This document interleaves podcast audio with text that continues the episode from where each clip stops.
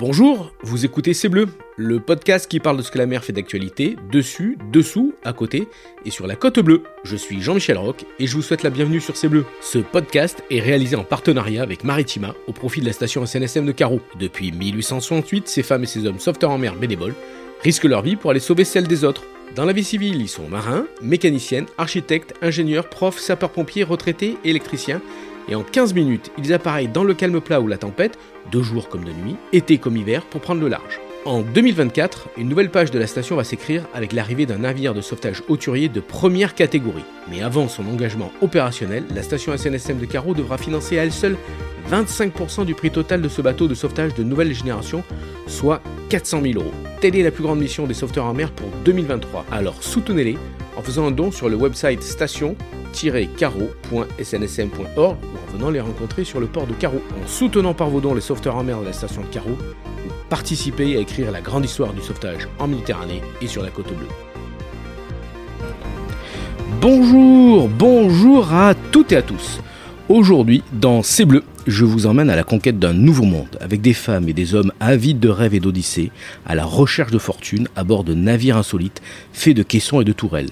Qui n'a jamais rêvé de ces mondes sous-marins, de ces mers lointaines, peuplées de légendes et de trésors? Qui n'a jamais souhaité voir ces bateaux engloutis ou ces merveilles à 20 000 lieues sous les mers? Ensemble, nous allons pousser le sas de plongée d'une véritable institution qui vous permettra d'accéder aux profondeurs sous-marines. Et pour parler de cette institution internationale et marseillaise, je suis en compagnie de Éric Albier et bienvenue à l'INPP. Eric, bonjour. Merci de recevoir ici au port de la Pointe Rouge les auditeurs du podcast de C'est Bleu et de Radio Maritima. Comme je l'ai dit en introduction, euh, nous sommes dans une institution, hein, car des milliers de plongeurs pieds lourds euh, ont arpenté euh, ces quais pour venir se former ici à Marseille. Mais avant de nous parler de tout ça, ben, je vous laisse le, soin de, vous présenter. Oui, bonjour. Alors, je suis Eric Albier. Je suis directeur de l'INPP depuis une dizaine d'années. Je suis arrivé à l'INPP il, y a 16 ans, 17 ans maintenant. La première partie de, ma vie professionnelle s'est passée comme officier de marine, euh, comme plongeur des mineurs. Donc euh, j'ai pendant un peu plus de 20 ans, j'ai été plongeur des mineurs. Et quand j'ai quitté la marine, euh, mon prédécesseur, que je ne connaissais pas, m'a appelé pour me demander si quelque chose à l'INPP pourrait me convenir. Et j'y suis rentré et j'y suis toujours. Alors l'INPP, qu'est-ce que ça veut dire déjà? C'est quatre initiales mais qui sont euh, magiques. Hein? alors c'est l'Institut national de, plongée euh, professionnelle. En fait, c'est une initiative quelque part de, de, la profession qui, dans les années 80, a cherché à codifier un petit peu et à structurer la formation des plongeurs professionnels.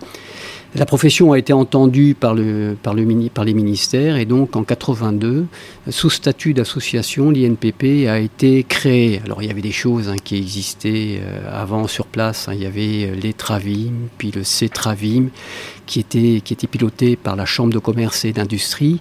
Et les Travim et le CETRAVIM étaient en fait des émanations de ce que la COMEX avait mis en place à ah, l'époque, il, y a, il y a longtemps.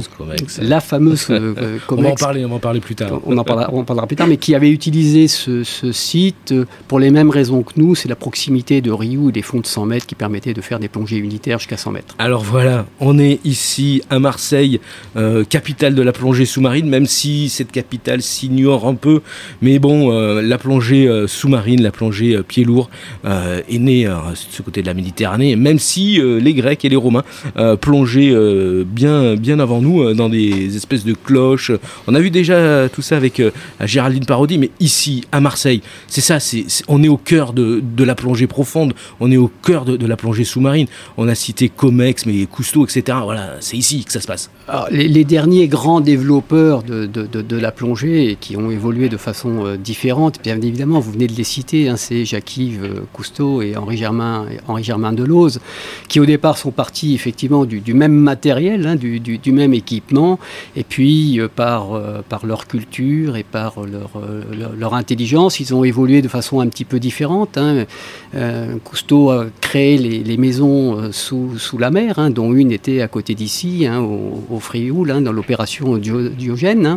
Et puis de côté, il y a celui qui a créé les maisons sur la mer, du côté industriel, c'est Henri Germain Deleuze, qui a fait, qui a fait énormément évoluer avec la, technique. la fameuse COMEX. Avec la fameuse COMEX. Et la COMEX, ça veut dire compagnie maritime d'expertise. Voilà. Et tout ce bon monde s'est déjà retrouvé. Alors là, on est dans les années 60, 70, 80. on a fait déjà un podcast avec le sous-marin Saga qui est toujours à, à, l'Estac euh, dans son hangar. Voilà, c'est ici que ça se passe. Hein. C'est normal donc de venir un moment ou un autre vous tendre le micro pour parler de, de, l'INPP. Alors, les plongeurs pieds lourds, ça désigne quoi exactement? C'est quoi la définition euh, par rapport à un plongeur autonome euh, style Cousteau voilà alors, par rapport à ça, c'est en fait c'est surtout le métier finalement, parce que Cousteau, on voyait bien que c'était de, de, des images, c'était pas des travaux sous-marins, tandis que le, pied lourd, lui, ce qui était intéressant, c'est qu'il soit confortable, c'est-à-dire qu'il soit alimenté de la surface, qu'il n'ait pas de problème d'autonomie. On parlait de plongée autonome, là, il n'est pas autonome. Il est alimenté de la surface, donc il peut être alimenté sans fin, entre guillemets, euh, par, euh, par un stock de gaz suffisant en surface. Il est en liaison, il a de la communication donc on, peut le guider dans son travail, il peut restituer des images puisqu'il a une caméra sur son casque. Donc effectivement, L'appellation pied lourd aussi, c'est parce qu'ils avaient des, pieds de plomb. et on a gardé, on a gardé ce, ce lestage important, puisque le casque a un certain volume de, gaz qui, entoure la tête et qu'il faut contrarier pour éviter que la tête remonte vers la surface. Quoi. Alors, c'est toute une question de physique. Euh, pour les, petits génies là, en, passionnés de physique, la mer, euh, c'est de l'eau, mais c'est aussi du gaz. Et, ce qui fait euh, le charme, on va dire, d'une plongée, c'est de savoir très très bien gérer le gaz et l'eau, et parfois de l'eau dans le gaz, c'est dangereux. On en parlera un jour avec avec un, médecin hyperbare. Euh, vous allez voir, c'est aussi intéressant. Donc, la plongée euh, pied lourd, ça a toujours existé. Hein. Je disais que les Grecs, euh, pour chercher du corail ou des éponges avaient d'énormes cloches en plomb. Après, on a fait sur du, des, tonneaux. Mais, mais, là, du coup, ici, à l'INPP, on a un matériel spécifique. Hein. C'est quoi alors le matériel? le, matériel spécifique, en fait, c'est celui qui est utilisé dans, dans, l'industrie. Hein. Le, casque qu'on voit sur les vieilles images a été troqué par des casques en, en, acier de couleur vive pour qu'on puisse les repérer plus facilement. La sécurité. Solo pour la, pour, pour, la sécurité. Mais paradoxalement, le poids a assez peu diminué pour la raison que j'évoquais tout à l'heure. C'est-à-dire que comme il y a un énorme volume, enfin, il y a pas énorme, il y a un volume important autour de, de la tête, le casque qui pèse à peu près 15 kg ou 16 kg en surface n'en pèse que deux euh, grâce à l'aide d'Archimède. le fameux Archimède. Et donc le plongeur, bah, il, plonge. Depuis le quai, là en, se baladant, on, regardait un peu les, les différentes euh, écoles qui, viennent, euh, écoles, on parle, parle pas d'enfants, on parle de, professionnels qui viennent ici s'aguerrir, passer des, des, diplômes, on va le discuter un peu plus tard, mais voilà, on peut plonger depuis le quai, mais maintenant on plonge depuis un bateau, depuis une tourelle, c'est quoi le, le métier? en, fait, après, pour la, mise à l'eau du, plongeur, soit il descend par une échelle, effectivement, quand c'est taqué, soit il peut être pris dans une grue et déposé euh, au, ras de l'eau ou dans l'eau même par euh, ce qu'on appelle un pasquette hein, ou, une, bulle de plongée même. Hein. il y a même des, bulles de plongée. L'avantage de la bulle de plongée, c'est que euh, ça permet de, de descendre un, plongeur à une certaine profondeur et de là, lui, quitte la, bulle de plongée à laquelle il est relié avec, un, avec son ombilical qui lui permet de, de, respirer, mais ne traîne pas son ombilical de la surface. Ça veut dire que s'il est à 50 ou 60 mètres ou un peu plus profond, il n'a pas un câble avec des tuyaux qui le relient à la surface, qui, quand il y a du courant, évidemment, c'est très pénible à, traîner. Donc il y, a, un tas d'équipements qui permettent d'amener dans l'eau et sortir le plongeur aussi, parce que bien évidemment, on peut imaginer qu'il est un accident, donc il faut qu'on puisse le, sortir, et un plongeur équipé, ça peut faire 140 kg. On parlait de gaz, comment ça fonctionne hein C'est pas que de l'oxygène. Hein euh, vous parliez de, de, On a vu, il y a des tas de tuyaux, mais qu'est-ce que ça apporte La communication, on, l'a dit, euh, les vidéos, euh, les gaz, l'oxygène, mais on, est sur quel gaz exactement? Comment ça fonctionne à, profond, à cette profondeur? Alors, voilà, c'est exactement, le problème, c'est la c'est la profondeur. On considère qu'on peut plonger euh, avec de l'air jusqu'à 50 mètres. Et après, vous parliez aussi d'aspect festif de la plongée. Là, ça serait l'ivresse des profondeurs qui est au-delà, mais qui n'est pas si festif que ça. Là, on est, on est sur attention, attention, danger. Non, là, on est sur du professionnel, donc on n'est plus du tout sur du loisir. C'est vraiment avec un équipement très spécifique et des gaz. Hein. Et des gaz qui sont adaptés aux, profondeurs. Donc en fait, plus, plus on va descendre, plus on va retirer la part, la, part d'azote, hein, qui est de gaz lourd, qui, qui, a des effets secondaires désagréables.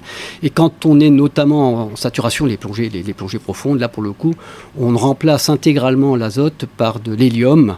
Donc le mélange s'appelle de l'héliox, hélium oxygène. Et en gros, on met en, proportion, c'est-à-dire en, pression partielle de gaz. Donc là, c'est un, un, petit peu plus compliqué. Mais en gros, on respire davantage qu'en surface d'oxygène, à peu près le, le, le, le double, euh, parce que c'est une bonne tolérance du, corps humain, et tout le reste, on le met en, hélium. C'est-à-dire, par exemple, sur un mélange de. Quand vous êtes à 100 mètres, vous avez 4% euh, d'oxygène seulement dans votre mélange.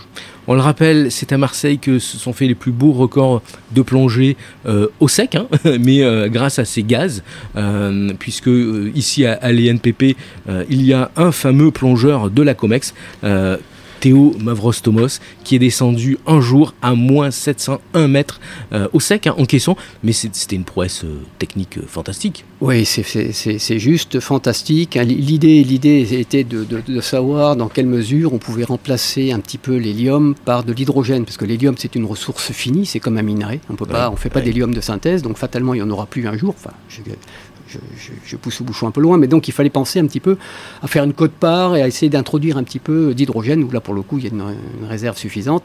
Et donc on a équipé des plongeurs d'une instrumentation pour voir l'effort qui dégageait, on les faisait pédaler sur un, vélo et pour voir jusqu'où ils pouvaient aller. Et ben celui qui a qui a été un peu envers et contre tout d'ailleurs, parce qu'il s'est même euh, battu contre Henri Germain Deleuze. Enfin, il a obtenu l'accord à, l'arracher parce qu'il voulait vraiment aller, aller plus loin. C'est Théo, qui, bah, qu'on aime beaucoup, qui a été notre instructeur euh, fétiche, hein. et puis pas que fétiche, parce qu'il avait, euh, il a un renom, et puis il a un savoir-faire, un calme, olympien, il plonge encore. Enfin, c'est c'est étonnant. Et là, il prend sa retraite parce qu'à 70 ans, évidemment, il faut quand même à un moment qu'il pense à autre chose aussi. Bravo, bravo à ce, à ce conquérant de la mer. Euh, toute humilité, hein, on l'a déjà croisé euh, ici sur, sur les quais.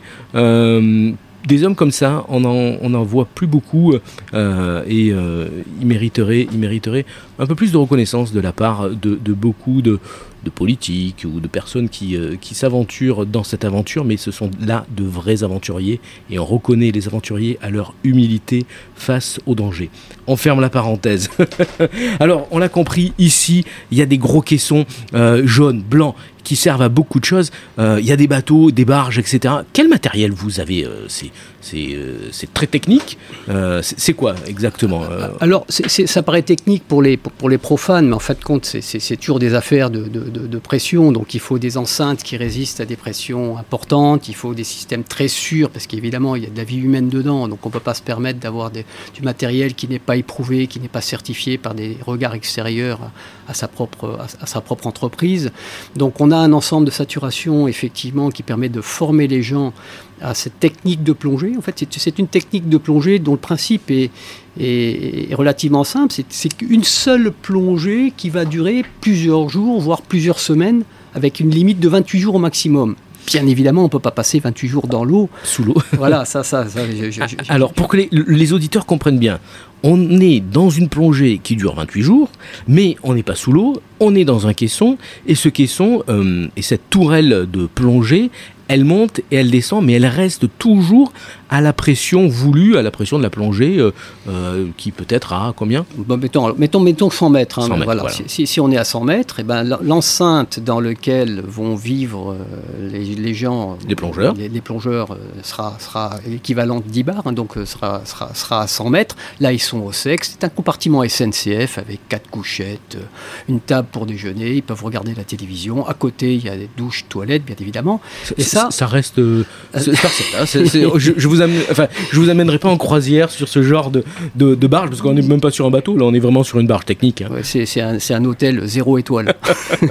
avec le bruit des compresseurs, avec l'humidité, mais l'aventure est, fabuleuse. On va, on va en parler après, ce qui s'est passé euh, ici. Mais donc du coup, ici à l'INPP, vous avez des bateaux, des barges, des tourelles, euh, tout ça, et il faut une équipe. On parlait de, Théo, mais il y a d'autres. Euh, vous n'êtes pas que deux ici à l'NPP, il, y a souvent une équipe derrière euh, un grand projet. Il y, a de, il, y a il y a grosses équipes, effectivement. Il y a, il y a, en fait, on a, on a deux gros métiers à, l'INPP. C'est la formation qu'on a commencé à, évoquer ensemble. Et derrière, on a aussi tout ce qui est expertise. Et l'expertise, c'est pas un métier neutre, puisque c'est celui qui, permet, qui nous permet notamment d'aider les industriels à euh, obtenir une certification européenne s'ils veulent mettre par exemple un détendeur de, plongée sur le, sur le marché. Donc on est un organisme notifié, c'est-à-dire qu'on est reconnu par l'État français et par l'Europe pour, être, pour délivrer à un industriel une autorisation de mise sur le marché d'un détendeur ou d'autres équipements de, de, protection individuelle. Le petit logo CE que vous allez retrouver sur votre détendeur ou sur votre montre de plongée, elle est passée un jour entre les mains ici euh, des techniciens euh, de l'INPP qui qui l'ont euh, travaillé, qui l'ont décortiqué, qui l'ont mis en pression pour voir si elle tenait la route, quoi. C'est ça? Exactement. En fait, il y a même un numéro derrière d'organisme notifié, c'est ON. Et si vous voyez 078 derrière, c'est effectivement à l'INPP que ça se, sera, ça se sera passé. Ça veut dire que derrière cet organisme notifié, on a aussi un laboratoire d'essai qui, lui, conduit les essais donc sur des équipements. Donc on a une machine à respirer qui, qui, travaille dans, dans, un des caissons et qui simule la respiration d'un plongeur selon ce qui est codifié dans, dans la norme. Les experts, euh, non pas Miami, mais les experts euh, euh, Pointe Rouge, Madine Marseille, voilà. Donc ça c'est un des aspects de l'INPP. On l'oublie souvent, mais qui est de plus en plus important avec euh, toutes les normes et permettre euh, au grand public, mais aussi aux professionnels d'avoir du matériel certifié euh, et de bonne matière. Mais ensuite, c'est une école. C'est une école qui délivre des diplômes spécifiques. Voilà, alors c'est une école qui délivre essentiellement des diplômes pour le, dans le monde hyperbar, c'est-à-dire le monde professionnel. Euh, L'hyperbarie, euh, c'est l'art d'exercer un métier sous pression, et pas la pression psychologique, mais bien une pression, une pression, une pression physique. Euh, et donc, il y a en fonction le, législateur pour créer sa, loi, pour, pour, écrire sa loi, a considéré deux facteurs. Il a considéré la force de la pression, en gros la profondeur à laquelle on va. Si vous allez à 10 mètres, vous aurez une, une formation moins longue que si vous allez à 100 mètres, bien évidemment. Et ce que vous faites. Alors donc la, force de la pression, c'est les classes. Et la, et la, et la mention, c'est ce que vous faites sous l'eau. Alors il y a ceux, il y a les ouvriers de travaux publics qui font la même chose sous l'eau. C'est ce qu'on appelle les mentions A. C'est ceux qu'on catégoriserait comme les, ex-pieds lourds, si vous voulez. C'est ce qu'on a vu avec euh, Géraldine Parodi dans un, précédent euh, podcast. Mais il y a d'autres métiers. Euh. Et il y a dans l'eau dans, dans aussi, il y a deux mentions humides. Donc il y a ce mention A et le mention B. Le mention B, c'est une mention un peu plus. C'est plus quasiment le, plongeur récréatif qui, dans le cadre d'une activité de, comment s'appelle, d'archéologie sous-marine mhm. ou de scientifique, est amené sous l'eau donc là, on va le transférer du code du sport sous lequel il est quand il fait dans le, dans, le loisir au code du travail où les règles ne sont, pas les mêmes, tant, des, pour les équipements que pour les procédures. Parce qu'évidemment, quand on est dans le cadre de son travail, on doit être absolument assuré de ne courir aucun danger. Oui, parce que c'est un, un, métier qui est très réglementé. Euh, c'est euh, vraiment quelque chose où euh, l'accident est très peu toléré parce que le milieu, l'environnement est hostile. La mer, déjà, est, un environnement, là aujourd'hui il fait beau, il y a un soleil magnifique ici sur, sur Marseille et la Pointe Rouge, mais quand on est en mer du Nord, sur un pipeline à 80 mètres de profondeur, les conditions sont euh, diamétralement opposés et donc la sécurité est toujours le maître mot ici à l'INPP. Ah, bien sûr, et sur les chantiers et sur les chantiers aussi. Et il y a aussi deux autres mentions qui sont sèches, celles-là, dont, les gens travaillent sous pression aussi. Ce sont tous les médecins ou tous les infirmiers qui mmh, vous ah accompagneront euh, dans un caisson si vous avez des problèmes de, de, surdité ou des problèmes de, euh, de, brûlure qu'il faut cicatriser parce que l'oxygène respiré sous pression favorise la revascularisation des, des tissus ça, c'est une partie médicale. Et il y a aussi des. Qu'on apprend ici à l'NPP. on apprend surtout à la personne à, prévenir le risque hyperbare. On ne va pas apprendre à, un médecin ou un infirmier à diagnostiquer ou à, ou, soigner, mais on lui apprendra à affronter le risque hyperbare. De même que pour les techniciens qui opèrent dans les, dans les tunneliers, on ne leur apprend pas leur métier, mais on leur apprend à vivre dans le caisson hyperbare dans lequel ils seront lors des opérations de forage. Voilà, si vous avez envie de vous reconvertir dans un métier passionnant, euh, intéressant, euh, en rapport avec euh, l'humain, parce que c'est en premier c'est de l'humain, mais aussi avec la mer ou d'autres métiers qui sont sous pression, pression là hyperbare, hein, je vous invite à venir ici à, l'INPP. Voilà, il y a tout ce qu'il faut, l'équipe, les infrastructures, la pédagogie. Combien ça dure une formation ici à l'INPP pour devenir par exemple technicien en BTP euh, Alors là, c'est 22 semaines. Hein, c'est la sommation de, cours. Un, cours d'abord qui apprend à plonger aux gens en sécurité. Et après, il, y a des, des petits modules qui leur apprendront à découper, à souder, à déplacer des objets lourds, à faire du béton. D'accord. Alors maintenant, on va venir un peu sur l'aspect euh, grand public. Les gens euh, ne savent pas que derrière l'INPP, euh, il y a derrière pardon ces, super aventures télévisuelles, il y a l'INPP. Alors, on, va parler un peu de l'aventure Hydradis. On va revenir un peu dans, dans, le passé. On avait dit avec avec Comex. ça, c'était quoi exactement? C'était au tout début de l'INPP. Alors c'était, en fait, c'était non non l'INPP, je crois que c'est 92, il me semble, hein, l'Hydradis, non? Hydradis, c'est ça, c'est 92. Ça, doit être 92.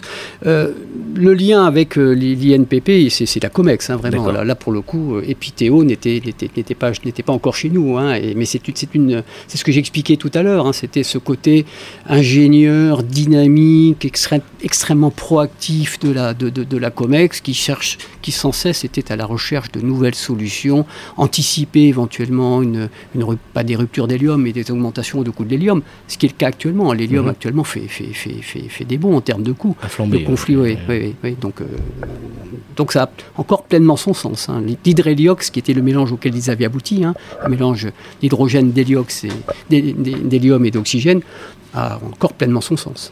C'était le début de l'aventure. Et vous allez voir sur quelle piste je vais vous amener. Vous, allez bien, vous allez comprendre. Mais et dernièrement, euh, une belle aventure avec euh, quelqu'un qui passe souvent à la télé, un vulgarisateur qui est euh, le fils spirituel du commandant Cousteau, c'est Laurent Balesta, avec le projet Gombessa 5. Qu'est-ce que c'était ici à l'INPP Alors, ça a été une très très très belle aventure. C'est une très belle aventure avec, avec Laurent parce qu'on a enfin réussi à réunir les, les savoir-faire de la plongée industrielle et de la plongée euh, récréative qui s'était un petit peu écarté, hein, même du temps de finalement de Cousteau et de, mhm. et, de Deleuze. Et là, finalement, euh, on a pu donner à des plongeurs autonomes en recycleur euh, la possibilité de faire de la saturation. Alors évidemment, l'industrie, elle n'aimait pas beaucoup que le, que le plongeur s'écarte comme ça de, de, de, la tourelle plongée, parce qu'il faut bien qu'il rentre dans la tourelle, parce qu'il ne peut pas remonter en surface. C'est ça, on est, c'est ce qu'on expliquait tout à l'heure. Le plongeur est à 80 ou 100 mètres, il est déjà sous pression de, sa plongée.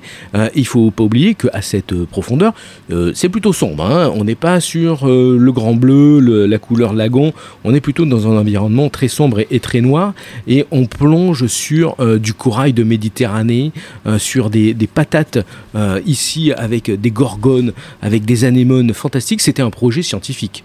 C'était un projet, un projet scientifique parfait. À, tous, à tous les points de vue, scientifique pour euh, la faune, la flore, mais aussi scientifique sur l'aspect technique. Alors oui, c'est ça. C'était très intéressant parce que d'ailleurs, ce système de, de, recycleur est très intéressant aussi, même pour le plongeur, euh, euh, pour, le, pour le plongeur industriel, parce que le scaphandrier industriel, si jamais pour une, pour une raison ou pour une autre, il est séparé de la tourelle de plongée, il n'a juste sur le dos qu'une petite bouteille de 10 litres eh en circuit ouvert euh, qui le tiendront une minute et demie ou voire deux minutes euh, en vie à, 100 mètres. Tandis que s'il a un recycleur euh, sur, sur le dos, eh ben, les perspectives sont, sont, bien meilleures. Ça peut aller jusqu'à 50 minutes à 200 mètres, donc ça permet à l'autre bateau de revenir le chercher, de, le sauver. On a le temps. faire du sauvetage et, et, de la recherche, ça c'est quelque chose qu'on connaît. Donc c'est l'avenir. Ou bien est-ce que l'avenir pour le plongeur et la plongée à pied, pied lourd, c'est les robots? Ah, ça, c'est souvent la question qui est posée. Je rappelle juste que quand je suis rentré dans la marine en, 88 euh, comme plongeur des mineurs, on m'avait dit qu'il n'y aurait plus de plongeurs des mineurs parce qu'on avait déjà des, AUV ou des, ou des, ou des, ou des ROV pour, pour remplacer le démineur. Il y en a plus, il y a plus de plongeurs des mineurs quand je suis parti que quand je suis rentré. En fait, c'est très complémentaire. En fait, c'est très complémentaire parce que le, la main de l'homme est extrêmement complexe à, à remplacer euh, elle est moins coûteuse et capricieuse que le ROV, nonobstant les caractères de, chaque plongeur, hein, qui, au niveau du caprice, effectivement, peuvent aussi parfois en donner à retordre au, robot. Mais non, là-dessus, je ne crois pas. Je crois en revanche beaucoup plus à une, à une coopération des, des deux. Ça, ça, ça c'est clair. Et enfin, on va partir sur le futur et au-delà, je dirais, et là vous l'avez compris, parce que entre la mer et le ciel, il y a des passerelles. Et les passerelles s'appellent la plongée en saturation. Est-ce que vous pouvez nous parler un peu de ce que l'INPP et euh, d'autres euh, services euh, font avec l'ESA, avec l'espace? Parce que c'est parallèle, c'est un monde parallèle. Alors, il y, a, un monde parallèle dans, le sens où on est, on est dans des espaces clos, et eh oui, eh mais paradoxalement, la mer est beaucoup plus contraignante. C'est-à-dire qu'entre l'espace et la Terre, vous n'avez qu'un seul bar de différence. Eh C'est comme si finalement on était dans une plongée à 10 mètres.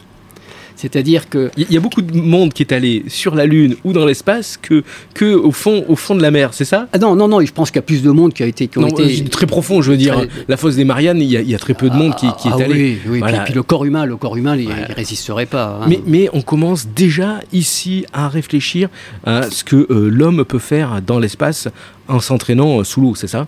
Alors en fait, souvent, euh, c'est exactement, c'est ce que faisait la, c'est ce que faisait la Comex euh, notamment. Il y a d'autres entreprises qui s'y, qui s'y sont mises, donc on va, on va leur laisser quand même leur domaine, leur domaine d'emploi. Mais il y a des choses effectivement qui sont extrêmement proches. D'ailleurs, il y avait une, il y avait, il y avait un rapprochement euh, très intéressant entre notre astronaute français. Euh, et, Balessa qui avait communiqué lors d'un épisode de, Thomas, de, Thomas, Thomas, Pesquet, Qui, était passé euh, ici, mais après non non il était, il était, dans sa station, il était dans sa station, ils avaient communiqué entre qui était un sous l'eau et l'autre qui était exactement. J'avais trouvé ça très sympa et d'ailleurs leur, euh, leur réponse mutuelle allait tout à fait dans ce, dans ce, dans, dans ce sens-là. Les contraintes sont rigoureusement les mêmes. Vous l'avez compris, ici à l'INPP, on peut faire de, belles choses. Alors on pourrait discuter des heures et des heures euh, sur euh, des gorgones, sur du corail, mais nous, SNSM, euh, on, on, vous met en garde quand même. La plongée, c'est pas une activité euh, classique. Il faut prendre des mesures euh, de sécurité. On plonge pas comme ça. Il faut toujours plonger en binôme, savoir où est-ce qu'on va, la météo, avoir du matériel et être formé. N'oubliez pas d'aller plonger dans un club. Les clubs ont des moniteurs certifiés. Ils sont là pour vous accompagner. Et si vous avez envie de venir passer un moment ici à l'INPP pour faire une petite formation, ben je, le portail est, toujours ouvert et c'est facile, vous êtes euh, sur, euh, directement euh, face au Calanque et sur le, port de, la Pointe Rouge. Voilà un peu pour les conseils de, la SNSM. Alors, on parlait de Lagon, mais il y a peut-être des, des souvenirs que vous avez en tête et que vous avez envie de faire partager à nos auditeurs. Euh, alors, euh, oui, comme, comme formation qu'on a, je trouve, euh, on a eu une chance incroyable, c'est qu'on a pu faire un partenariat avec le Nigeria.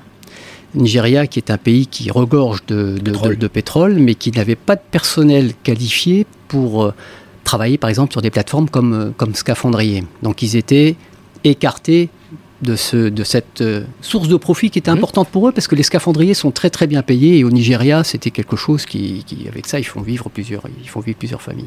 Et on était tombé sur un Nigérian qui était convaincu qu'il fallait faire quelque chose et on avait été sélectionné là-bas ensemble sur une centaine de jeunes qui ne savaient pas encore nager euh, une quarantaine de, de, profils possibles et on les a formés de, de A à Z on a simplement demandé qu'ils apprennent à nager là-bas mais on les a formés formé ici. Ça a été une belle aventure de plusieurs mois, parce qu'on a fait forcément une formation un petit peu plus longue.